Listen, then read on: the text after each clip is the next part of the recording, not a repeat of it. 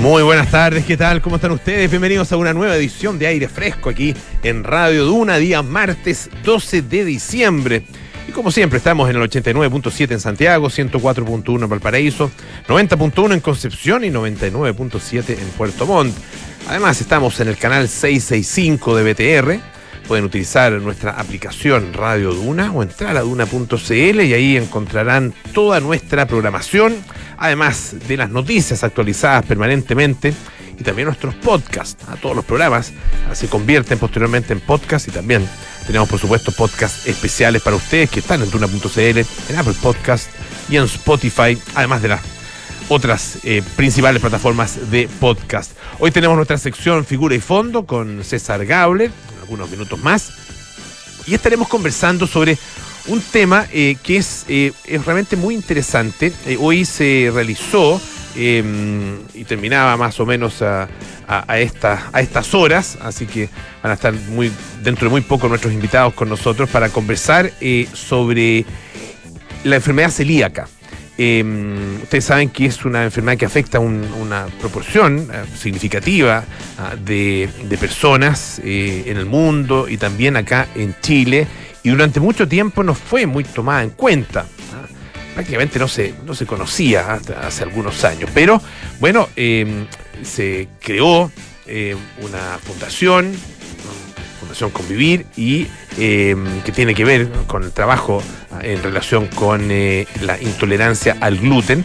Vamos a estar con su fundadora, su presidenta, eh, Chantal Signorio, y también con el doctor Alberto Espino, colaborador de la Fundación y además eh, uno de los organizadores de este simposio de gastroenterólogo de la Universidad Católica y nos va a estar, ambos nos van a estar explicando acerca de las características de esta enfermedad, cuáles son sus síntomas, sus tratamientos, de qué manera también se ha hecho cargo en la historia de nuestro país, la historia reciente de nuestro país, la política pública, de eh, la existencia eh, de las personas intolerantes al gluten y que, bueno, padecen efectivamente de esta enfermedad. Parte de lo que tendremos en esta jornada aquí en aire fresco, eh, en un día, más bien que día como que la cosa se largó. ¿ah? Dice que va a haber eh, lluvia importante, pero en el sur, acá en Santiago por lo menos, eh, vamos a seguir aparentemente con temperaturas bastante altas. Hay una noticia interesante que viene del mundo de la ciencia, eh, porque eh, la FDA eh, aprobó el primer medicamento basado en una, un tipo de tecnología de la que a Pancho Aravena le he escuchado mucho, ah, lo hemos conversado también, bueno, a propósito Pancho va a estar, por supuesto, en una conversación de ciencia de esta tarde, y, y, tiene que ver con la edición genética,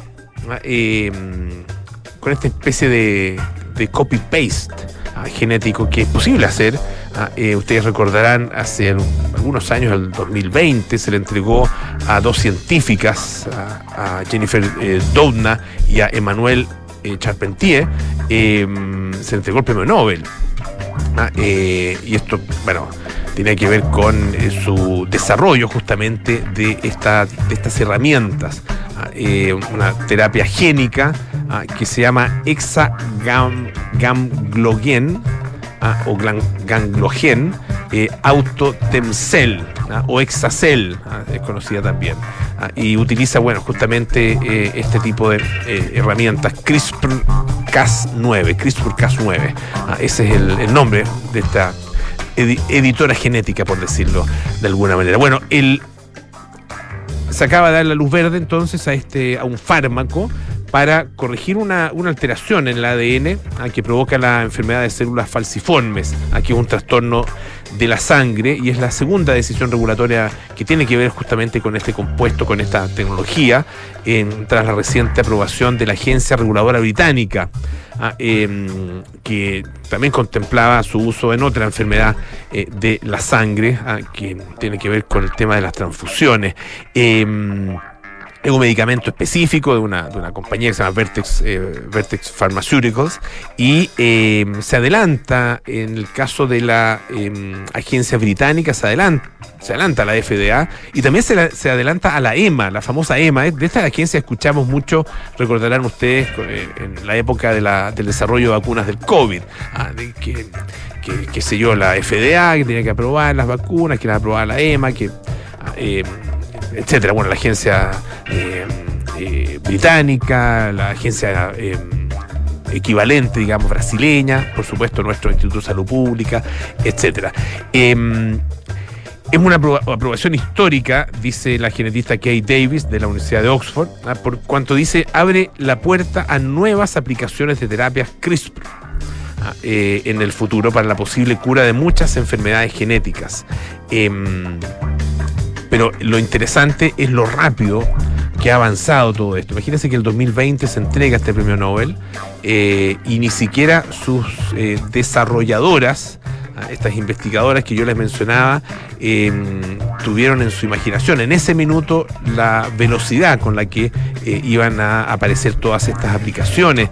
Dice, eh, de hecho, una, una de ellas, eh, Jennifer Doudna, eh, lo dijo en la revista Nature, estaba claro que tener la capacidad de editar genomas era una herramienta poderosa, pero no creo que ninguno de nosotros hubiera imaginado lo rápido que se avanzaría en este campo. Eh, hay varias otras estrategias de este tipo que se están usando para las enfermedades eh, eh, para enfermedades eh, de la sangre. ah, eh, no es la única esta de la edición con CRISPR-Cas9, pero eh, es una de las que tiene eh, o genera mayores promesas. Así que hay, hay puestas muchas esperanzas ah, en, esta, el desarrollo ah, que tiene esta capacidad de edición genética. Y bueno, se, se especula también y se- se- mirando hacia el futuro. Se especula que eh, es la combinación de la edición genética con otro tipo de herramientas tecnológicas, como por ejemplo la inteligencia artificial, pueden llevarnos a campos absolutamente y a desarrollos absolutamente insospechados. Eh, un, eh, un tema también que tiene que ver con, con ciencia. eh, hay una advertencia en relación con el efecto de las tormentas solares en la posibilidad de que se provoquen accidentes ferroviarios. Ah, em, se considera que la meteorología espacial puede eh, tener muchos efectos, puede generar muchas perturbaciones desde las comunicaciones hasta las redes eléctricas y eh, los científicos han advertido en varias ocasiones ya que la Tierra está enfrentando en este minuto un peligro potencialmente catastrófico de tormentas solares que podrían ser además lo suficientemente potentes como para, eh, en el caso de, nuestra dependencia de la tecnología, derribar prácticamente toda la, o, o- o de- o dejar en, eh, llevar a negro, digamos, toda la infraestructura de la que as- dependemos absolutamente. Eh, y ahora se advierte en relación con el mal funcionamiento de las señales ferroviarias y esto a, a su vez podría ah, provocar, evidentemente, accidentes de los trenes. Eh, los investigadores modelaron el peligro que podrían entrañar las corrientes geomagnéticas inducidas por las tormentas solares, en, en este caso en dos rutas, ah, eh, en Inglaterra, en, Gran Bretaña eh, y también en, eh, en Escocia. Eh, son solo dos líneas que dependen en gran medida de, una señal ferroviaria. Eh, hay más, en eh, Gran Bretaña hay más de 50.000 circuitos de vías de señalización ah, que controlan la señal ferroviaria con un circuito eléctrico. Y en este estudio ellos descubren que el clima espacial podría cambiar esos circuitos. Ah, em, y esto podría ocurrir en muy poco tiempo, en algunas décadas, ah, muy pocas décadas. Eh, nuestra investigación sugiere que el clima espacial es capaz de invertir una señal en cualquier dirección, poniendo verde una señal roja, imagínense el peligro, o roja una señal verde. Obviamente esto es muy importante desde el punto de vista de la seguridad, dice el investigador Cameron, Cameron Patterson de la Universidad de Lancaster al construir un modelo informático de los circuitos de las vías de señalización, utilizando especificaciones realistas para los distintos componentes del sistema, dice él, descubrimos que en el Reino Unido se esperan fenómenos meteorológicos espaciales capaces de desencadenar fallos en estos circuitos de vías cada eh, pocas décadas. Eh, ellos habían trabajado en, en otras investigaciones que sugerían también que las tormentas solares podían provocar eh, eh, fallas en, un sentido, digamos, ¿ah? haciendo que las señales pasaran de verde a rojo. ¿ah? si usted le pone una luz roja, es menos peligrosa que si, por ejemplo, si se pone en un, en un cruce, hay dos luces rojas, es menos peligroso que si hay dos luces verdes, obviamente si hay luces rojas, los vehículos se supone que van a, a, detenerse, pese a que aquí en Chile se está respetando cada vez menos la, la luz amarilla, ya no existe, ya, no, ya la gente ni la ve, ah, y con suerte ve la roja. Bueno, eh, eso es menos peligroso que el hecho, eh, al, el hecho eh, al contrario, ¿no es cierto?, de que las luces pasen de verde, de, perdón, de rojo a verde, y eso efectivamente podría ocurrir eh, de acuerdo con esta investigación. Así que otra amenaza que se cierne sobre nuestro planeta, como si nos faltaran. Escuchemos a YouTube con Hold Me, Thrill Me, Kiss Me.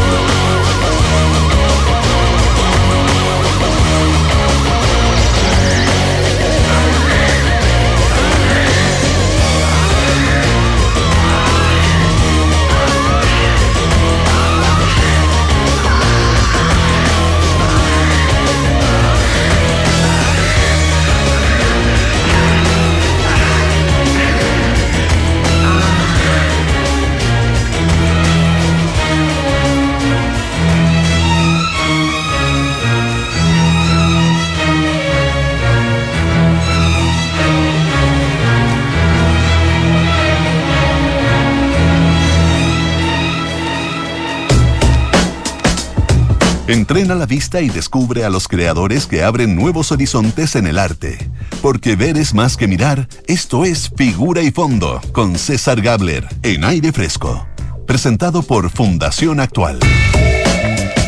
Ya estamos acá en el estudio con César Gabler para conversar de arte, ¿ah? como lo hacemos todas las semanas acá en aire fresco. César, ¿cómo le va? Muy bien, Polo. Sí, disfrutando de, del arte. Me gusta el arte. Qué bueno, pues. A nosotros nos gusta también.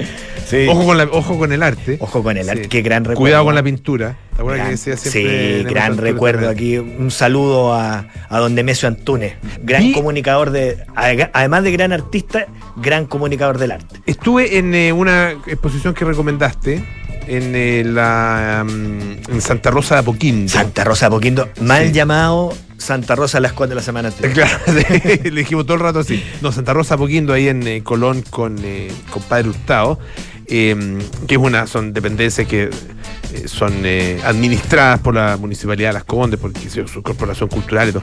Y bueno, estaba la feria de, mm, artesanía de la Universidad Católica, muy bonita. Pero además está la exposición de Gonzalo Pedraza. Gonzalo Pedraza, el trabajo curatorial del. Exacto. Y el, y bueno, parte de la colección. Aquí tiene que una muy buena colección, muy, algunas cosas. De hecho, hoy día estuve de nuevo por allá y claro, a propósito de, de Mesio Antunes, que salió muy de casualidad. Hay un cuadro muy lindo. Hay un muy, buen Mesio Antunes y un muy buen eh, José Balmes. También. Un, cuadro de Lonquén espectacular. de, los buenos cuadros de, esos temas de, de Balme está ahí. Sí, tienen, tienen bueno, tienen. la verdad que vale la pena ir. ¿eh? De todas vale la pena porque em, no, se encuentran en muchas partes eh, obras de eh, un poco que, nos narren de alguna manera, por lo menos aquí a flachazos, por decirlo así, la historia de la pintura chilena. Ah, em, y, vamos desde, no sé, Juan Francisco González más o menos. Claro. Por ahí hasta, qué sé yo, Bororo B. Mayor. Exacto. Ah. Sí, sí eh, yo te diría que en este momento, si uno quiere presentarle a alguien un panorama general de la pintura chilena, probablemente es más práctico y más seguro verlo en la Corporación Cultural de las Condes, Santa Rosa de Apoquindo, que incluso en el Museo de Bellas Artes. Mm. Por la forma en que se está presentando la colección del museo, a través de gestos curatoriales quizás más disruptivos, que rompen el relato que todos conocemos, mm. eh, en desmedro justamente de muchas veces la accesibilidad que eso es lo que está pasando. Claro, y, de, la, y de la comprensión, que a lo mejor es una manera, no sé, un poco anticuada de comprender los fenómenos, pero eh, el, orden cronológico eh, se eh, por algo se llama orden. Sí. Ah, eh, y, la cabeza, la verdad que, por, lo menos la, bueno, la mía, probablemente la de mucha gente también agradece ah, justamente ese ordenamiento a, través de, todas maneras. los años, para, para entender también, porque uno lo va relacionando obviamente con también con los sucesos históricos, etcétera. Claro, si hay que conciliar en los museos, en el fondo, la conservación de un patrimonio y de una cierta lectura que permite establecer cánones comunes y los elementos que pueden ser eh, innovadores, hasta disruptivos. Pero hay que hacer ese equilibrio, porque mm. claro, un museo que solo sea conservación, en todo sentido, muere, pero un museo que a su vez asuma la pura disrupción y gestos curatoriales contemporáneos, pierde también el sello de conservar y dar a conocer un patrimonio eh, legible, comprensible para el, lector y el público común. Completamente de acuerdo. Así que, mm. bueno, y a propósito de esa muestra que tú mencionabas de Gonzalo Pedraza, una muestra que tiene que ver con la naturaleza, y ahora en Patricia Redia hay dos muestras, ya habíamos comentado una de Cristian Salineros, que muy íntimamente vinculada con la la fragilidad del, entorno contemporáneo. Y está una de Patricia Domínguez, Matrix Vegetal. Ya la Matrix nos remite de, inmediato, por el título, a la ciencia ficción y ciertamente la muestra está absolutamente vinculada a un imaginario, yo me atrevería a decir como tecno-pachamámico. Es como si Tecno Pachamame. ¿eh? estamos poniendo término nuevo acá. Sí, vamos a notarlo. Tecno Pachamame. Capaz que pegue. Capaz que pegue. capaz que, capaz que pegue. Si no, hubo buena intención. Hubo buena intención. Y digo tecno pachamámico ¿por qué? Porque en el fondo hay una representación de la relación entre el ser humano y la naturaleza que tiene que ver con la conmovisión de las culturas originarias de nuestro continente. Es decir, eh, la naturaleza como un ser eh, vivo, un ser que está en la, misma, en la misma sintonía que el ser humano y que es sintiente, que tiene el mismo estatus que las personas, ¿cierto? Y por otro lado, todo un imaginario de la ciencia ficción, particularmente de la digitalización de la vida contemporánea. Y lo que vemos es un personaje en el video que es protagonista y que en el fondo sirve de base para todas las piezas que hay alrededor, porque en el fondo lo que tenemos es una video instalación que es una suerte de altar donde está una pantalla con todo un dispositivo de luces LED y signos, ¿cierto? Eh, y a partir de ese video, que es una historia de un personaje del futuro, con un traje que nos recuerda al, traje de, la chica de Matrix, que interactúa con las plantas como si fueran dispositivos digitales. Eso es lo que vemos, no vamos a entrar en detalles del video, dura por aproximadamente 10 minutos, y luego todo gira en torno a esa pieza. Y el video básicamente plantea desde el imaginario de la ciencia ficción una relación problemática con la naturaleza y probablemente encontrar formas de releer esta relación. A partir justamente de eso, de entender que eh, una planta es tan, es tan eh, entidad como una persona. Ese podríamos decir el gran relato que subyace a esto y a partir de eso y de un imaginario, insisto, muy vinculado con la ciencia ficción se articula toda la muestra. Y aquí hay algo que quizás es interesante porque nosotros tendemos a pensar la ciencia ficción como un, como un género o un subgénero literario eh, del cine, pero no nos parece tan próximo a las artes visuales. Y si uno empieza a revisar el arte contemporáneo, particularmente desde los años 90 en adelante, se va a encontrar con artistas que hicieron de la ciencia ficción el corazón de sus imágenes y de sus recursos visuales. Nombro dos de distintas nacionalidades. Matthew Barney, un artista norteamericano, deportista, ex pareja de Bjork, que tiene un ciclo de videos eh, llamado Cremaster, donde exploró todo el imaginario, como los grandes momentos, hitos de la cultura norteamericana, desde justamente la ciencia ficción. Es una, es una obra, además, con una simbología universal, pero a la vez muy personal, que es lo que tiene también el trabajo de Patricia Domínguez, una artista que se inició como pintora. Ella fue parte de, esta gran exposición del Mac Quinta Normal Sub 30, que también fue un libro. Y en esa exposición ella demostró su interés inicial por el mundo de la naturaleza a través de los animales. Y desde los animales fue peregrinando primero un cambio técnico, dejó la pintura prácticamente y entró en el mundo del video, de la fotografía, la instalación y fue entrando a el conocimiento de prácticas esotéricas, eso también es bien, interesante, relacionada justamente con la cosmovisión ancestral americana, y las incorporó en su no digamos solamente su obra, sino yo diría que una, una persona íntimamente conectada personalmente con esos asuntos. ¿ya? son, son temas muy, muy distintos, digamos. Muy distintos. y ah, eso hace. Mundos muy distintos. Y, están conectados. Eso hace que algunas de sus obras sean bien inaccesibles para un público que no sea seguidor del arte y particularmente de la obra de ella. Mm. Porque en algunas piezas ella vincula la cerámica, la cultura popular, los memes. Eh, a mí me pasó con una exposición de ella en la CU que realmente me costó mucho entrar porque eran demasiados mundos y, sugerencias que planteaba. En este caso creo yo que es una exposición bastante accesible, pese a que a lo mejor el, público habituado a los lenguajes tradicionales se puede sentir desconcertado con esta videoinstalación y con las fotografías y elementos que tienen que ver con el video que están dispuestos en la galería, pero creo que esa conexión con un elemento tan eh, familiar a todos como la ciencia ficción hoy día, que está en, ubicua, o sea, lo vemos en el cine, lo vemos en los podcasts. Recién comentábamos fuera, fuera del aire eh, el caso 63, que, que trabaja con el imaginario de la ciencia ficción, sobre todo pandémico, y acá tenemos la ciencia ficción desde la naturaleza, algo que si revisamos la literatura, eh, J.G. Ballard, tiene una saga de, de obras en los 60, 70 en que exploraba justamente la crisis ambiental y eso era lo que articulaba el relato. Y era una forma de ver lo que estaba pasando en el planeta eh, desde un lugar, la ciencia ficción, inusual. Mm. Ahora, eh, en el caso, mucha de la, de la ciencia ficción, o, más bien, de la estética de la ciencia ficción que uno tiene en la cabeza es, eh, es de, de, otro momento de la historia, digamos. Ah, sesentera, setentera, o incluso, incluso previo a eso. Ah, eh, ¿Qué pasa con la estética? ¿Qué, qué, qué, está- qué se está viendo y qué se está proyectando, digamos, desde el punto de vista estético como ciencia ficción hacia, hacia adelante? ¿Qué, ¿Cuál es la ciencia ficción de hoy, por, así, por decirlo así? ¿Tiene que ver con el- el- la extrema digitalización del- del- de la realidad? Ah, ¿va, ¿Va por ahí el camino, digamos?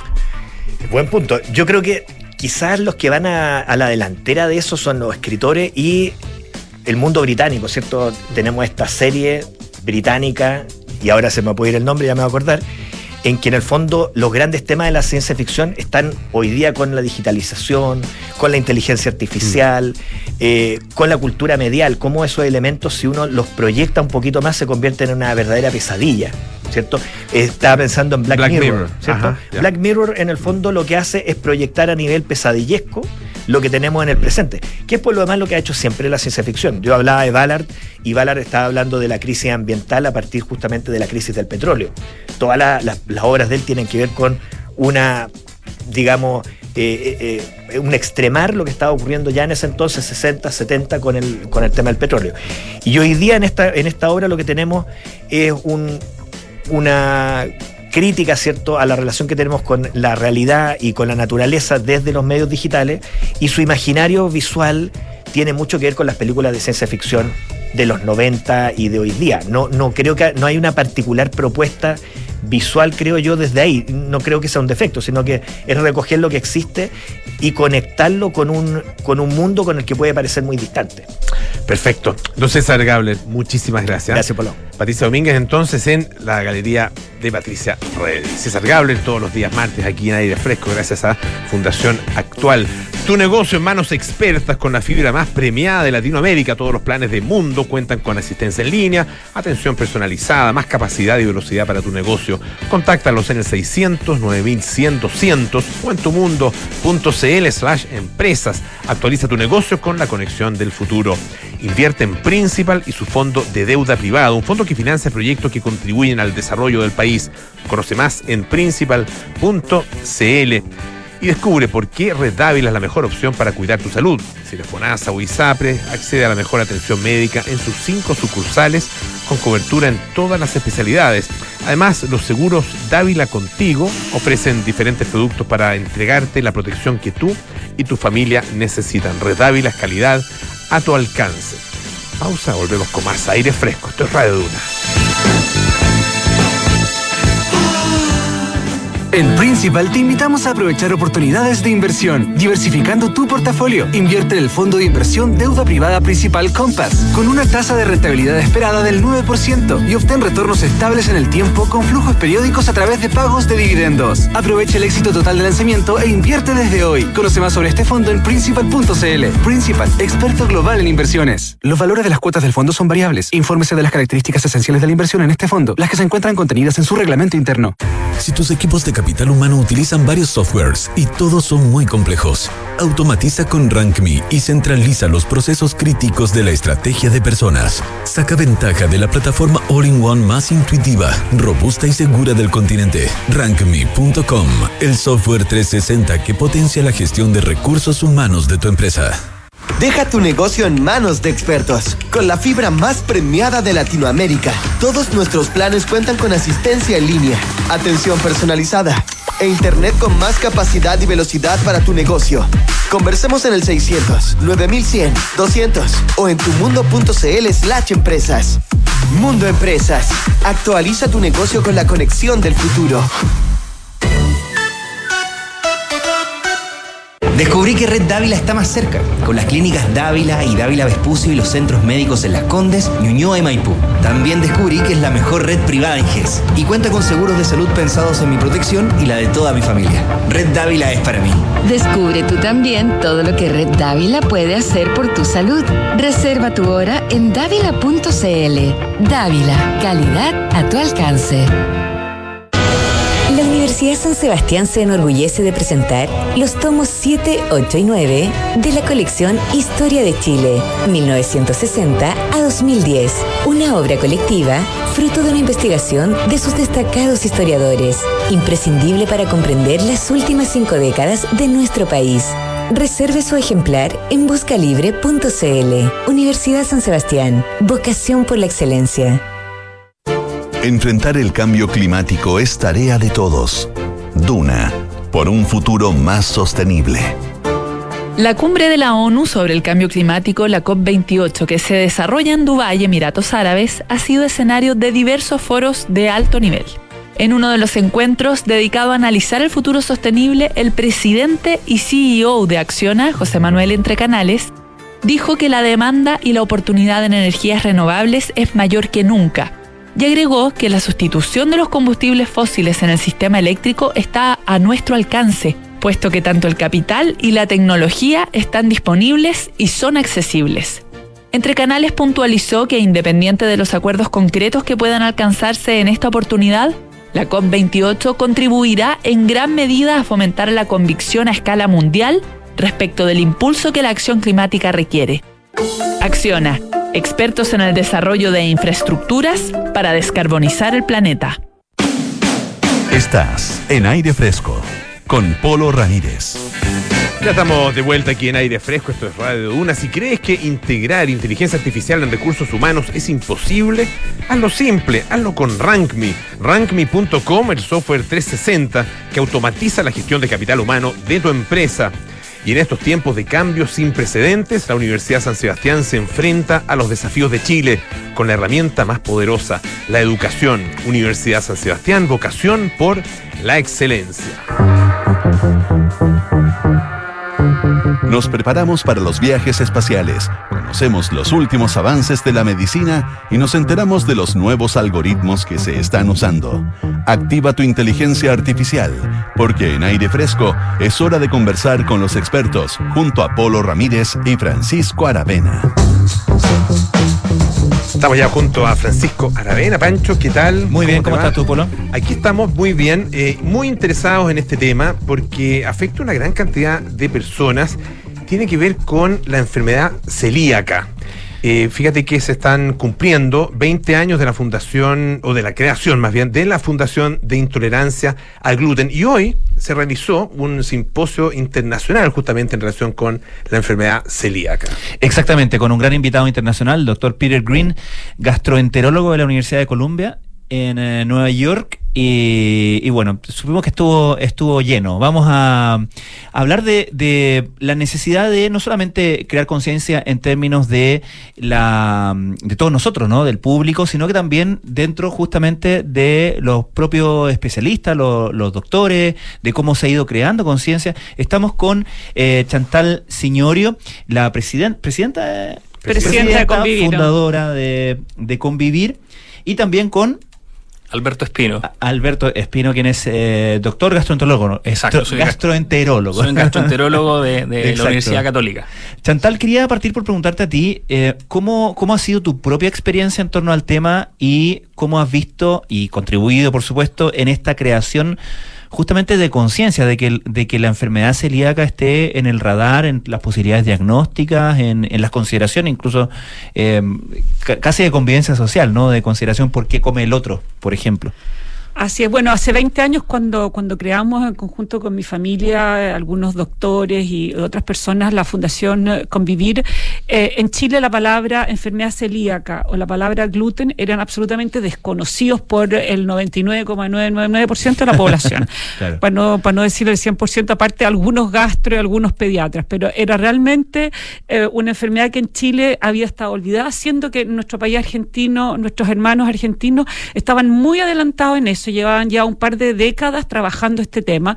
Pero bueno, por estas cosas que de repente así suceden, en Chile eh, se consideraba que esto era una enfermedad rara.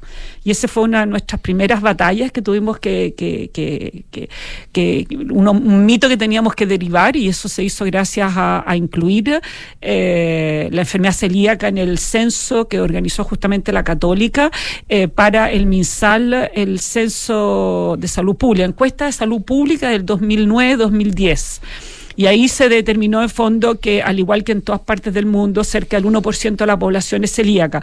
Y el 0, el 1%, por lo tanto, ya cae en temas de políticas públicas. No cambió mucho a nivel público, pero igual fue una ayuda y fue una forma de, dejar de, de, considerar los celíacos como seres raros o mañosos, o así como que andan molestando, que no quieren comer pan y esas cosas. Pero es un hecho que hoy estamos, como población general, digo, mucho más familiarizados con esto, ¿no? Absolutamente, mm. o sea, el mundo ha cambiado. Eh, eh, hoy día tú en cualquier restaurante que vayas, tú hablas de que eres celíaco y hay un, mozo, alguien que te atiende, que, que entiende de qué se trata, más o menos, puede tener algunas dudas, pero, pero el concepto está. Vas a un supermercado, un almacén, en cualquier rincón del país hay productos sin gluten certificados, eso también es una labor que hacemos.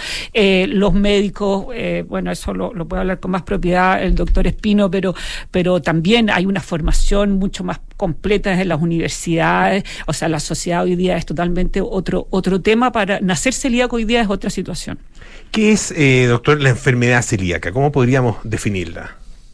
Bueno, la, enfermedad celíaca, eh, como decía Chantal, en su momento se considera como una enfermedad rara, pero la verdad que no es tan algo tan raro. Y, la verdad que eh, técnicamente es una enfermedad autoinmune, vamos a decir, crónica, que durante mucho tiempo se consideraba que solo afectaba más bien al tubo digestivo, pero la verdad que es más bien multisistémico, afecta a varios otros órganos pero se da en, personas que son genéticamente susceptibles. Ahora, ¿cómo se da esto? Eh, hay que tener esta condición, ¿no cierto?, genética, pero además eh, hay gatillantes. Y el principal gatillante es el gluten, que se encuentra, ¿no cierto?, en el trigo, en el centeno, en la cebada, eh, y que afecta, como decía Chantal, cerca del 1% de nuestra población en Chile. Chantal, doctor, perdón, en, la, en su propia experiencia contaba cómo ella ha eh, eh, encontrado diferentes respuestas, ¿cierto? Y, eh, ir creando conciencia en torno a esto, en términos de lo que sabemos o lo que sabe la ciencia respecto a la enfermedad celíaca. ¿Ha habido una evolución, ha ido descubriendo cosas nuevas en, en el último tiempo o era más bien algo que eh, nosotros estábamos como no, no tan conscientes de eso, pero siempre estuvo ahí en términos de conocimiento. Lo que pasa es que sí, han habido muchos cambios. Coincidentemente, em, pues nosotros trabajamos también ¿no cierto? en la encuesta nacional de salud, específicamente en tratar de determinar qué tan frecuente o no eran los enfermos celíacos. Y ha habido un aumento en el conocimiento del punto de vista de datos duros de la epidemiología, pero también eh, el por qué se produce, Existía durante, durante muchos años el tema de que ser celíaco era algo más bien del hemisferio norte, o sea, Norteamérica, Europa, y, de hecho yo tengo colegas de otros países también latinoamericanos y dicen, no, los celíacos no son tan frecuentes, y la verdad que todos se han ido convenciendo porque se ha ido se han ido identificando más. Claro. Hay un problema de subdiagnóstico importante también. ¿Por qué razón? Porque eh, tiene algunos confundentes la enfermedad celíaca. De hecho, es bien conocida como una enfermedad camaleónica porque tiene eh, características clínicas muy similares a un síndrome intestino irritable. O sea, alguien puede tener dolor abdominal, hinchazón, cambios en el tránsito intestinal, tanto diarrea como constipación, y que simulan un colon irritable y durante muchos años esos pacientes han sido mal interpretados. También hay otras cosas que se han ido aprendiendo en los últimos años. Hay manifestaciones que son extraintestinales o extradigestivas que eh, se ha ido ordenando esto, por ejemplo, como la anemia. Hay anemias, ¿no es cierto?, déficit de glóbulos rojos que uno no tenía idea por qué eran y eran explicados por enfermedad celíaca. Trastornos neurológicos, psiquiátricos, trastornos hepáticos también, eh, al metabolismo del hueso, por ejemplo, problemas con de osteopenia, osteoporosis, que también son explicados, incluso infertilidad, que es algo tan importante en, esta época. Entonces, creo que se ha ido conociendo mucho mejor la epidemiología a nivel mundial. En Chile nos convencimos que efectivamente sí existen y que hay que buscarlo activamente. Eh, bueno, en cuanto al tratamiento, que, que el, el, tratamiento hoy día es la dieta libre de gluten y la suplementación de, de, nutrientes supervisado, ¿no es cierto?, por equipos expertos en eso, eh, que se ha avanzado. También hay harta investigación, de hecho eso se, se conversó también en, en, el, en el simposio con nuestro invitado, el doctor Peter Green.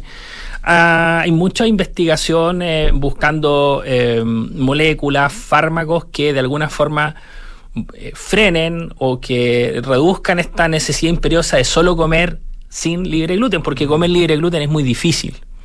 Así que probablemente en los próximos años esperemos tener buenas noticias respecto a medicamentos. Así que sí hay mejor conocimiento de la enfermedad, mejor interpretación y también hay investigación en fármacos, cosa que años atrás no era algo pensable. Claro. Estamos conversando con el doctor Alberto Espino, que es eh, gastroenterólogo de la Universidad Católica, y también con Chantal Signorio, presidenta de Convivir, la Fundación de Intolerancia al Gluten. Eh, Tú eh, contabas, Chantal, que bueno, eh, la fundación se creó hace 20 años, recién tipo 2009 más o menos, eh, se descubre de alguna forma que el 1% de la población tiene esta enfermedad celíaca, o se confirma más bien algo claro, que podría haberse supuesto. Y, claro, entre el 2003 y el 2009 pasan, pasan seis años. Ah, ¿Qué pasa con posterioridad, sobre todo en términos de, de política pública. Eh, bueno, lo primero que... Tú decías, se ha creado mucho más conciencia, pero ¿qué pasa con la política pública? Han, cambiado muchas cosas. Yo partiría diciendo que en el 2004, o sea, el año que nacimos eh, como fundación, eh, nosotros organizamos, porque en Chile tú no podías saber qué alimento tenía gluten, porque no había ningún laboratorio que, entonces nosotros mandábamos los alimentos a Argentina, a lo, que era, tiene todas las complicaciones que ustedes se pueden imaginar. Entonces hicimos una alianza con eh, un doctor, el doctor Chirdo de la Universidad de La Plata, Argentina, el ISP, con la Fundación Tapsina en la época, y nosotros, y creamos esta alianza que permitió crear un laboratorio físico, o sea, se construyó un laboratorio, se compraron los equipos, se capacitó una persona al ISP, fue a Argentina y llegó finalmente a la técnica. Al poco tiempo aparecieron unos kits, aparecieron otras formas de detectar gluten, pero, pero ese fue el punto inicial, porque lo primero es saber si lo que estás comiendo es correcto, porque eh, esa, esa, es la... Nuestro alimento es nuestro medicamento, mm. ¿ya? Esa es la, la, base de, lo, de, los, de la vida de un celíaco, que se cura en la medida que, es lo, que logra eliminar el gluten de su vida. Y para eso hay que pesquisarlo hasta en las mínimas partes. Bueno, eh, de ahí, entonces, bueno, como gran hito pasó lo de la encuesta nacional de salud y de ahí pasaron muchas cosas. Habían exámenes para diagnosticar la enfermedad celíaca que no tenían código FONASA, tuvieron código FONASA. El reglamento sanitario del alimento no decía nada al respecto. Entonces, la primera modificación fue decir, ¿qué es el gluten? Eh, eh, cómo se detecta el gluten, eh, qué, cuáles son las características de un alimento sin gluten. O sea, se partió de, cero, eso es lo que quiero transmitirle en fondo. Después se ha hecho guía clínica, cómo yo, paciente que llego a un CEFAM, el doctor o la persona que me atiende puede decir, ok, tú tienes que ir a otro médico porque en realidad tienes todas estas características que corresponden a una potencial enfermo celíaco, digamos. Se generó también, entonces nosotros no es que fuimos los gestores de eso, son muchas instituciones, son sobre todo las sociedades médicas, entendamos, ¿no? El Senado también, hay otras, el INTA, etcétera, que han colaborado. Eh, pero entre todos hemos hecho esta presión y logrado que eh, el año pasado se hizo la, de 2021 la ley celíaca, que por, por, ejemplo permite, o sea, obliga a que en todas las cárceles, en la JUNAEB, en los liceos, hayan, para los celíacos, haya disponibilidad de alimentos sin gluten. Y perdona, ¿incluye eh, asuntos de etiquetado de alimentos? Incluye mucho etiquetado de alimentos, cómo tienen que estar dispuestos y todo eso. El etiquetado es un tema que venía del reglamento sanitario de alimentos de hace mucho, o sea, desde de 2009, que cuando partieron las primeras modificaciones. Pero a lo que voy es que esto ha sido un proceso, se ha avanzado muchísimo y hoy día la verdad es que ser celíaco es totalmente distinto hace 20 años. O sea, esto es, ha pasado cosas buenas, digamos, y, y tienen que pasar todavía muchas, pero han pasado cosas muy buenas. Eh, doctor, eh, ¿Cómo es eh, el, un poco el panorama clásico y el derrotero clásico de una persona eh, que empieza a presentar eh, síntomas, ¿no es cierto?, de, repente difíciles de, determinar ah, en términos de su, de su origen ah, y de su causa, hasta el momento en que ya es diagnosticado y y puede eh, establecerse para él una, una, dieta libre de gluten. ¿Qué, qué, va pasando con él? Ahí me imagino que desconocimiento al principio, eh, exámenes que tiene, a los que tienen que someterse. ¿Qué, ¿Qué va pasando con ese paciente? Te voy a responder esa pregunta en dos partes. Primero, ¿cuál es el perfil del celíaco chileno?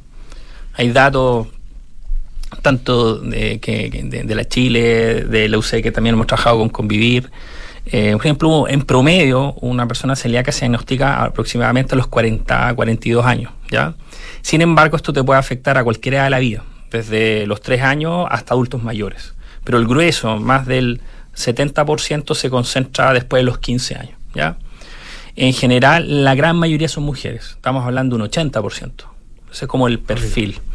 Y como te explicaba, hay dos tipos de síntomas, que están estos síntomas clásicos digestivos, dolor, hinchazón, alteración del tránsito intestinal, que puede ser diarrea constipación, y todas estas otras manifestaciones extraintestinales, que esas son las veces las que te pueden confundir. Anemia, problemas neurológicos, depresión, etcétera, una lista bien larga. Esas otras, otras enfermedades como otras, otros trastornos inmunes como el hipotiroidismo. Ahora, el gran problema, entonces, ¿cuál es el derrotero? Eh, lamentablemente, muchos de estos pacientes son mal diagnosticados muchas veces. Y eso es la historia. Yo cuando converso con mis pacientes que le diagnostico, sí, la verdad que llevo varios años con molestias, pero había, había sido interpretado como un colon irritable, eh, o tengo una anemia larga y la verdad que me, me agotaron todas las otras causas y bueno, y al final pensamos que podía ser enfermedad celíaca. Ahora, eh, cuando estamos ya frente a un paciente y estamos sospechando, creo que hay que ser bien riguroso en cuanto a, lo que decía Chantal, tenemos que pedirle anticuerpos para poder comprobar. Los anticuerpos son de muy buena calidad, alta sensibilidad, alta especificidad, están hoy día cubiertos por FONAS, o sea, eso está muy bien. Y esto debe ser después eh, diagnosticado, comprobado con una endoscopía y biopsia. Una vez que tenemos todo este diagnóstico, tanto en la clínica, los anticuerpos, lo que es sangre y la biopsia endoscópica, yo creo que ahí hay que ser bien, bien claro. Si tenemos claridad, tenemos todos los componentes para un buen diagnóstico, de iniciar una dieta libre de gluten. Y eso es algo difícil. Porque eh, pedirle a una persona, diga, mire, usted ahora no va a comer más gluten, siendo que el gluten es casi omnipresente en, los alimentos. Es muy, se requiere mucha educación. Y, yo creo que eso también ha, apuntado eh, eh, y ha sido importante el rol de las agrupaciones. Aquí el caso de Convivir ha tenido un rol fundamental, ha hecho muchas jornadas de educación las cuales en algunas he participado también, y, y tú te das cuenta lo, lo relevante que las personas se eduquen bien, conozcan bien de la enfermedad, se metan a la página. De hecho, hay una página web de Convivir que es muy buena, en la cual te está diciendo, esta es la lista de alimentos oficiales en Chile, esta es la lista de medicamentos oficiales. Ese yo creo que uno de los principales roles. Para mí, dentro de mis indicaciones a los pacientes les digo que revisen la página de Convivir, para que te, te, te dé idea. Entonces, si educamos bien a la población, probablemente vamos a tener una mejor adherencia, pero el otro gran problema es el costo. Yo creo que ese es un tema. Eh, comer celíaco es comer caro. Claro. Eh, caro, aprox, hay varios trabajos, pero para que nos entendamos, es 3X, tres veces más caro una canasta celíaca versus una canasta, canasta no celíaca. Lo cual, eso sí es un tema, sobre todo en una época, ¿no es cierto?, post pandemia. Yo, de hecho, nosotros realizamos un trabajo en, pandemia qué pasaba con la herencia. Y la, principal respuesta era el costo. No, no puedo comprar el, alimento eh, libre de gluten, que es mucho más caro. Entonces, si tú dices el derrotero es, difícil. Requiere un apoyo, ¿no es cierto?, psicológico, educativo, pero también ahí el tema de costo no es menor. puede jugarte en contra. Claro, ahí y, produce una, eh, o corremos el riesgo de replicar una inequidad social importante, ¿no? En términos no solamente del, del diagnóstico, sino que el, el, tratamiento. Bueno, le queremos agradecer mucho a nuestros invitados de esta tarde, Chantal Signorio, presidenta de la Fundación Convivir, Fundación de Intolerancia al Gluten, y el doctor Alberto Espino, gastroenterólogo de la Universidad Católica. Muchísimas gracias, hay que estén muy bien. Gracias a ustedes. Gracias a ustedes por la invitación. Mucha suerte. muchas gracias. Nos vemos. Los invito a escuchar un poquito de música a continuación. Billy Joel, Say Goodbye to Home.